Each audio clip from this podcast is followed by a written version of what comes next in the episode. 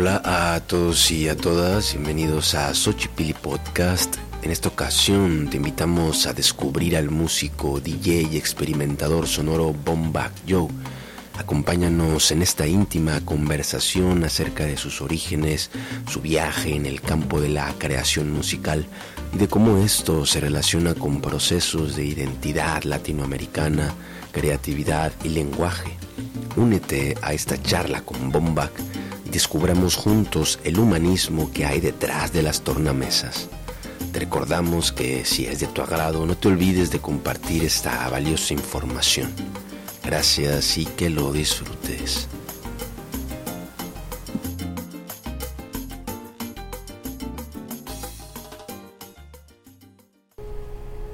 Hola a todos y a todas, bienvenidos a un nuevo episodio de Xochipilli Podcast. Mi nombre es Pedro Pablo Marín y muy contento, entusiasmado ¿no? de tener a un invitadazo que ya estábamos eh, entrando en calor, la charla, ¿no? Eh, nos da mucho gusto que haya aceptado la invitación eh, este personaje, ¿no? Llamado Bomba Joe, a.k.a. Leopoldo Bello, ¿no? Él es venezolano nacido en Lima y que alguna vez en Madrid, que alguna vez Madrid lo abrazó como hijo adoptivo. Él es un DJ, experimentador sonoro y obrero de la noche, afincado en Chicago, USA y explora el nightlife como herramienta de expresión. Así es. Bienvenido, Bomba. gracias, gracias por la, por la invitación, eh, Pedro Pablo, y y por abrir espacios como este, men, para ese tipo de conversaciones que la ciudad los demanda, ¿no? Sí. Nuestro, nuestro, idioma que fluya, que fluya nuestro idioma. Claro, y fíjate ahorita eh, esta charla que estábamos teniendo antes de iniciar la grabación, eh, ¿cómo, a partir de, de, la pura charla se, empiezan a crear cosas, ¿no? Es lo, que tú comentas ahora, ¿no? Abrir espacios para la, la sola comunicación del lenguaje. Claro, claro es como, ah, cabrón, o sea, claro, la, potencia de un lenguaje, ¿no? Que, tiene diferentes raíces, ¿no? En este caso Latinoamérica, expresado en un lugar fuera de, ¿no? Y, la musicalidad del lenguaje, ¿no? Que, que, que, es un tema que vamos a estar hablando aquí, ¿no? La musicalidad, exacto, la musicalidad. Bien, yo quiero empezar a leer tu, tu biografía, este, y me hace súper interesante. Cuando la leía decía, bueno, este... Todo un periplo, ¿no? Sí, ¿no? Es como eh, la odisea, ¿no? La, un poco, sí. Una cosa este, que implica mucho movimiento, mucho viaje, ¿no? Y desde a partir de, esta lectura, eh, pues pude comprender, ¿no? El, corazón, ¿no? De tu propuesta, ¿no? Este nomadismo del que, del que hablas, ¿no? Y leo, eh, dice, escapado de casa a los 17 años. Escapado, ¿eh? Escapado de casa, sí, bueno. Típico, ¿no? ¿quieres, ¿Quieres que vaya a Bueno, voy, a leer todo el fragmento porque está, está potente. ¿eh? Dice, escapado de casa a los 17 años, llega a Caracas en plena intentona de golpe en noviembre del 92, con aviones OV-10 Bronco tronando los cielos caqueños y con el olor del plomo en la calle. Pocas horas después, terminado el concierto de Guns N' Roses en el Poliedro, o como dijo Gustavo Cerati, el paralelípedo. el paralelepípedo. Paralelepípedo. Cuéntanos ¿cómo, estuvo, cómo estuvo esta, es decir, eh, llegaste y, era como una zona de guerra prácticamente. No, era, eh, fue una noche muy interesante, eh, como que es como que de alguna manera cuando yo decidí mudarme para Caracas, esa fue la manera en que la ciudad me dio la bienvenida, ¿no? Como espabila. ¿No? Claro, un, evento tan importante como una intentona de golpe, pues no está todo. Eh, ¿Cómo se llama? No, es un evento bastante específico y especial. Pero a mí, durante. O sea, yo, yo, claro, me voy de mi casa porque típico chaval de 17 años que quiere expandirte la cabeza y está en un sitio donde pues las dinámicas son más distintas, un poco más. No sé, era muy curioso, creo yo.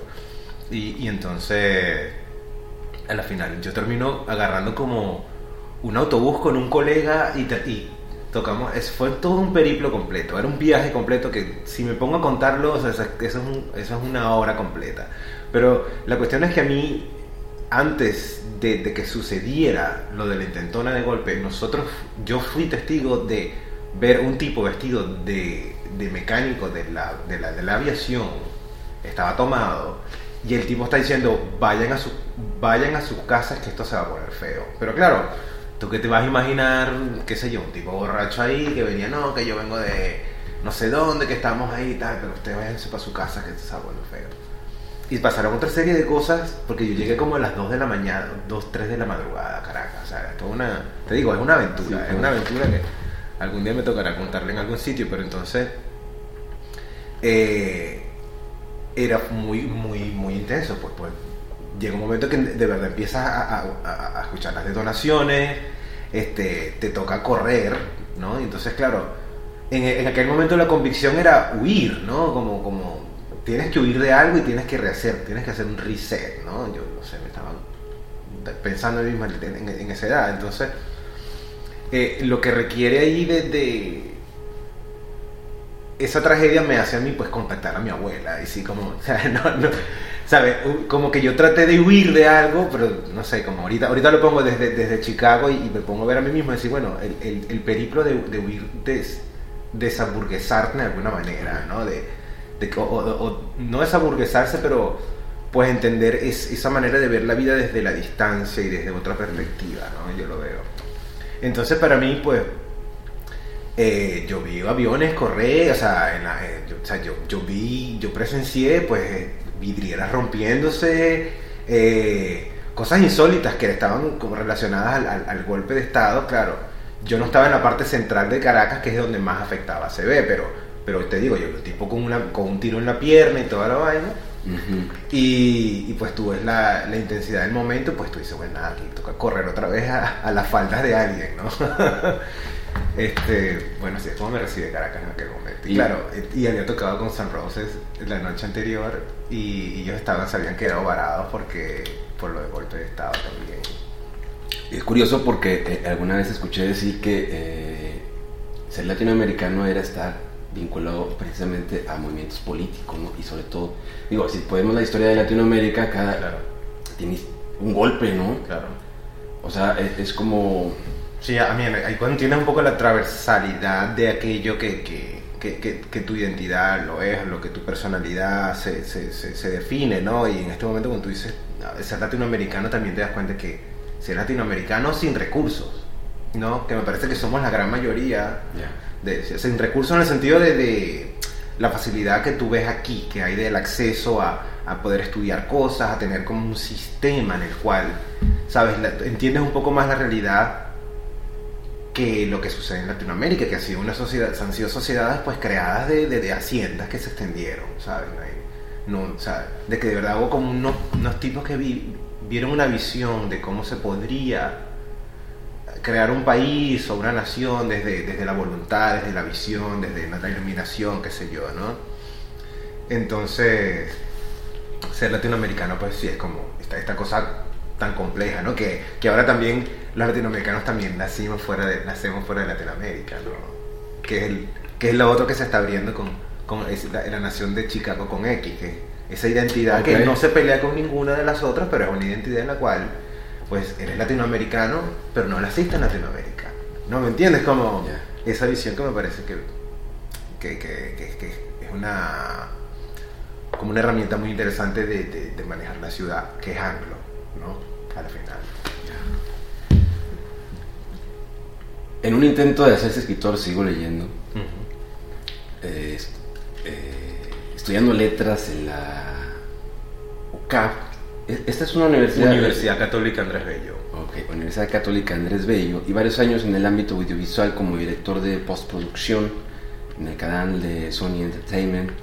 Eh, lo mantienen entretenido hasta que decide tomar el riesgo de la intuición y salta a la escena electrónica caraqueña por el mero impulso de crear espacios para músicas marginadas en tiempos pre-Spotify. En esa búsqueda logra conectar con proyectos como Barrabar, el original y el de Mata de, de Coco y Santa la Diabla, o ser invitado a participar en el primer Caracas DJ Open y haber tenido la oportunidad de tocar junto a DJs de la talla de DJ Pierre, Roy Davis Jr. o abriendo para Armand Van Helden. Esta, el riesgo de la intuición me llama mucho la atención esto, ¿no? Esto, cuéntanos un poco. O sea, el riesgo de la intuición, a ver cómo, cómo explico yo aquello, ¿no? Me, me- me da la impresión que, que entender la, la dinámica comunicacional en sí, a ver, cómo lo, cómo lo, lo pongo. Entender que existe un, un, un lenguaje, un lenguaje en el cual expresa emociones y, y que ese lenguaje, que es la música, y que explora, explora situaciones emocionales, no sé cómo, por medio de la vibración, por medio de... eh, siempre me llamó mucho la atención, pues, lo que ayudaba, el, el- el- artículo que se creaba en la música en, en- en- en hacerte... Claro, porque te hace repetir un mensaje, ¿no? De alguna manera te hace sentir un mensaje y pues te terminas enamorando de las canciones, ¿no? Entonces, cuando hablo del riesgo de la intuición es cuando te das cuenta que, cuando empiezas a hacer un ejercicio de expresión, que tú dices, coño, me gusta esta canción, y, y la pones en tu playlist y la pones en tu carro, o sea, en aquel momento, claro, era así como que, pues, ¿sabes? A mí me gusta, yo iba a comprar discos, ¿sabes? Y, o sea, en casa se, se creció con, con, con un disco de acetato y el primer disco que yo me compré era un disco que, un disco que le regalamos a, mis padres en su aniversario de bodas, un disco de Gal Costa, un qui- una de estas de personalidades de este de eh, cómo se llama de unas compilaciones que sacaron en aquel momento por Philips creo. Y entonces cuando te das cuenta que tienes como que, que que tu gusto pues gusta de alguna manera que creas cosas y te llaman para que mira pues tú dices bueno déjame invertir tiempo en esto porque yo lo que yo me iba a comprar discos a las discotiendas y yo hablaba pues con ibas a ver bandas, no sé, los amigos invisibles. Los amigos invisibles era como que una cosa que amalgamó mucho la personalidad de Caracas eh, para nosotros, en aquel, bueno, para nosotros digo yo, bueno, para mí. Eh, como que, claro, porque al final los amigos invisibles también hablan un poco de la, de la esquina caraqueña, de alguna manera su joda de, de- institucionalizada, pues de verdad es un retrato de, de la dinámica caraqueña en, en cierta parte de la ciudad, cómo se expresa, los valores de, de código, todo, pero, pero eh, era muy, eh, ¿cómo se llama? Viendo y haber curado, son unos playlists playlist, y ves que a la gente le gusta y digo, bueno, déjame ponerlo esto en público a ver qué tal. Y me animo y entonces, claro, y empieza, y ya llega un momento en que tú dices, ¿sabes qué? Yo creo que puedo hacer dinero de esto. Y empieza la exploración. Claro, pero solamente es una cosa muy abstracta, ¿no? Bueno, recogiendo música, creo que por aquí la cosa va y, y, pues empiezas a ver que, que, pues tu gusto gusta, ¿no? Órale. Y entonces Órale, exploras por ahí y por ahí pues te das cuenta que bueno, yo, o sea, cierro con lo de Arva Van Helden porque ese- esa estrofa, esa estrofa de ahí, eh, porque era como un broche de oro bueno de, de un periodo de, tu, de mi vida, ¿no? Como Ya. que toqué con, con tipos, o sea, DJ Pierre que es de aquí, Joy, Davis Jr., con tipos que estaban de tour. Ya pesados, ¿no? En el mundial, tour mundial, o sea, como que, o sea, entonces claro, yo decía, yo, yo cómo hago para seguir su- subiendo. Y es cuando ya, claro, ahí me comprometo con lo de aprender a hacer música y experimentar. Y ahí viene pues el otro capítulo que es España, ¿no? Mi gusto gusta, me gustó. Fíjate, mi gusto gusta, ¿Te gusta, me gustó. Es un buen, es un buen virus. No, está increíble, está muy bueno porque, claro, implica eh, una, una certeza, o sea, implica realmente reconocer, ¿no? Tu, tu, o sea, a ver, Hombre, me parece que es muy importante tener ese concepto claro como artista para, para entender un poco también dónde te calibras, ¿no? Porque también el artista siempre se está confundiendo con su ego todo el rato. Y bueno, si es que soy así y si me presento es como, céntrate y, y- y date cuenta en qué momento está sucediendo ese tipo de comunicación que no sabes cómo expresar, pero, ¿sabes? Sabes manipular un tipo de data en cierta manera, por ponerlo aquí tan... Sí, que claro. nos saquen aquí los, los, los Joe Rogan y toda la vaina, así que, que ven ese tipo de, de podcast, que yo también los veo un poco para ver cómo, cómo va de todo, toda la cosa, pero, pero yo creo que es un ejercicio muy, muy, muy intuitivo, que, que, que, que creo que el, el artista necesita tener esa herramienta muy clara y como trabajar sobre cómo, pues cómo haces para comunicar. Entonces, si tú haces algo que a la gente le gusta, dentro de tu, de tu artesanía, de tu pericia, de tu, de tu manera de ordenar ideas, que al final creo que es todo esto, ¿no? Pues me parece pues un, un ejercicio muy válido, ¿no? Porque también te das cuenta que hay muchos artistas que se cierran y se, y se, y se, y ¿cómo se llama? Y, y se sufre mucho. Se petrifican Se, prácticamente. sí, se sufre mucho cuando te das cuenta que no te comunicas y entonces la idea es comunicarse a la final. La final, o sea, para entender la humanidad, en- en- si, si te comprometes, yo creo, en, en- la ecuación artística, pues aquí te tienes que comprometer hasta una interacción. Porque al final el arte es, es parte del, del humano, ¿sabes? El arte es, Sí, es- es un artículo que, que se... Que se que se crea en la interacción, no en, no en tu abstracción, ¿sabes? No en tu abstracción y bueno, yo soy muy tan inteligente que no sé qué, no, ponlo afuera, ¿sabes? Exprésalo, busca un, un terreno de juego, busca un momento de conversación, ¿sabes? Entonces, me parece que es interesante, pues, como que navegar un poco esos mares, ¿no? En donde uno pueda, pues, eh, calibrar eh, sentimientos, ideas, no sé. Entonces me parece que... Muy- sí, muy interesante, ¿no? Una, una dinámica y, y una dinámica existencial, ¿no? También, Claro. ¿no? Una, una Sí. cosa ahí fuerte. Sí. Y seguimos, sigo leyendo. Eh, Bombach dice, en 2000 2005 se larga a Madrid con la idea de componer su primer disco y se queda por casi cinco años, siendo parte del proyecto El Sombrero del Abuelo. Estando en Europa tiene chance de compartir escenarios con artistas como Mara Rodríguez, Aterciopelados, Bebé, y tocar en salas tan importantes como el Heineken Music Hall en Ámsterdam o en el, Sport Palace de Amberes. Es una etapa, te fuiste a Madrid, te adoptaron en Madrid. Sí, yo estuve como... Hay, hay una... Hay, hay, hay un momento en mi vida en que, claro, hay, hay una cosa emocional, ¿no? Es muy cómico porque al final, echando este cuento, pues sí parece que fuera todo el, el periplo, ¿no? Del, no del héroe, pero del que se va de viaje, ¿no? Que Ya, se le suceden ya, ya, una cantidad de Sí, cosas. sí. Pero entonces, yo me voy con un proyecto de vida, ¿no? Aunado a, componer, a la idea de componer un disco, ¿vale? Ese otro proyecto de vida, de alguna manera, era como entender mi hispanidad desde el español, ¿no? ¿Vale? Entonces era como que, claro, yo había tenido la oportunidad de haber estado en Madrid en el año 2001, 2000, diciembre, diciembre del 2000. Y a mí la sensación que me dio esa ciudad fue una ciudad muy cálida, una ciudad muy llana, una ciudad en la cual es fácil vivir. Una ciudad que, que, que, pues respeta lo esencial que es saber sentarse a una mesa, que es una cosa que me parece que, que es muy importante, pues que tú pues le des valor al momento que te estás nutriendo y metiéndote toda la energía que te necesitas para llevar el día, ¿no?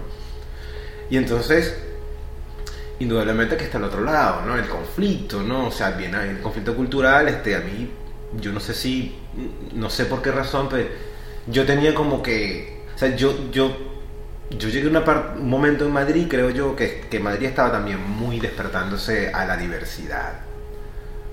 La, la Madrid que yo conocí, esta era una, era una España también, una España que yo conocí, estaba muy como efervesciendo de una cosa, una españolitud que venía del sur, ¿me entiendes? Y la españolitud que viene del sur es una españolitud muy interesante porque es muy mestiza. Está el componente gitano, Ya, ¿sabes? ya, y entonces a mí eso me enamoró muchísimo, muchísimo que tú, claro, estás, porque esa es parte de tu, o sea, tú- tú- en, Vene- en Venezuela pues tú, tú, estás en cualquier sitio, hay una tasca y hay un jamón guindado y, y la, la prima fue a estudiar flamenco, Ya. que al final te hay una, hay- se convierte en unas dinámicas un poco tontas, ¿no? De mostrar algo, ¿no? Pero, pero esa campechanitud me gustó mucho. Me gustó mucho que había una metrópoli donde había gente de todos lados, hablando muchos idiomas por todos lados. Y entonces, a mí me logra, me, me ¿cómo se llama? Me, me toca vivir pues una España que no, está, que no sale en las películas, ¿me entiendes? Una- que no sale, ¿sabes? Eh, y mucho menos en los libros de textos esos que, que, que los colonizadores, así como que, "Ah, esa raza maldita. como que no, gente como uno normal, que le gusta la música diferente, la gente que se quiere relacionar, la gente que, que está interesada por el otro también. Que es muy interesante ese, ese punto, porque a diferencia de aquí, uno siente que el otro sigue siendo el otro. Mientras que allá tú sientes que, como, "Oh, oye, vente, vamos a tomarnos una cerveza. Quiero saber de ti. Quiero saber qué, qué es tu componente, de dónde, cuál es tu historia. ¿Me entiendes? Y entonces, claro, a mí me ha causado un poco de fricción aquí en Chicago, Ujú. Porque claro, yo, es una parte de mí, es una parte de mí que yo no puedo negar, a mí me gusta la música flamenca. A mí me encanta. A mí me encanta la música flamenca, Sí. me gusta el camarón, me gusta, Claro. ¿sabes? A mí, antes de que Rosalía se volviera famosa, yo, yo pillé así, una amiga, mira esto y tal, y yo, claro, tiene todo el flow, y yo, guau, esto va, esto va a reventar. No es que yo pronostiqué nada, ¿no? Pero yo lo escuché y dije, coño, qué Claro. fresco, qué fresco, y que, y, y que, y que el gitano escucha mucho reggaetón. Ya. El gitano, yo con la primera española que hablé, que, que bailé así salsa, que digo, pana, ¿tú de dónde eres? Que bailas muy bien, ma, es como, tienes mucho sabor. No, yo soy gitana, soy de aquí y tal. Y dice el gitano, entonces hay mucha relación que no se habla tampoco. Inclusive en Cuba, o sea, los cubanos dicen que la clave de la rumba cubana pues viene, viene del sur de España.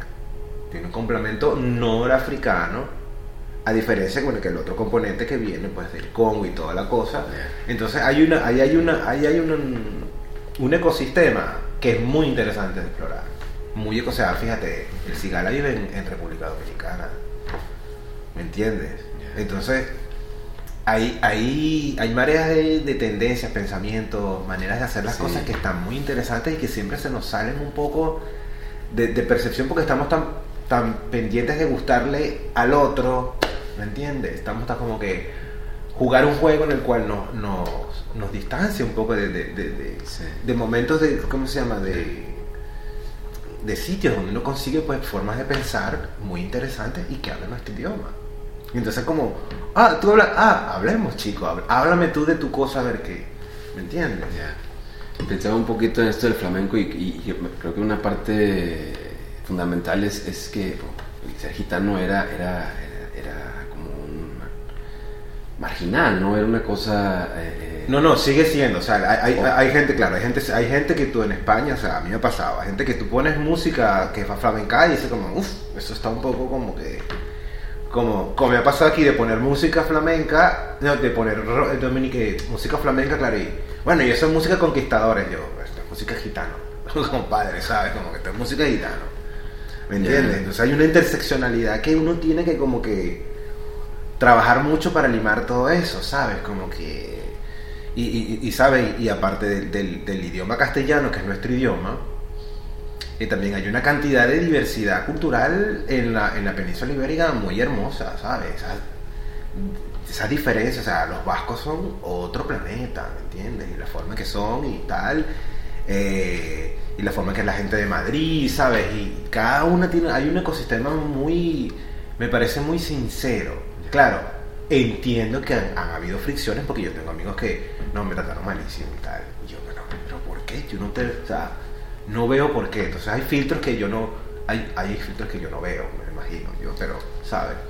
Pero a mí me, me sentí, me, siempre me he sentido muy en casa en Madrid, siempre como que, como que eres bienvenido por traer ideas diferentes. Se siente un poco eso. Ya, es interesante porque eh, la verdad es que son pocas las personas que, que he escuchado hablar así, como ahora hablas, ¿no? De su experiencia en España, ¿no? O incluso sin, que, haya, sin que vaya- hayan ido a España.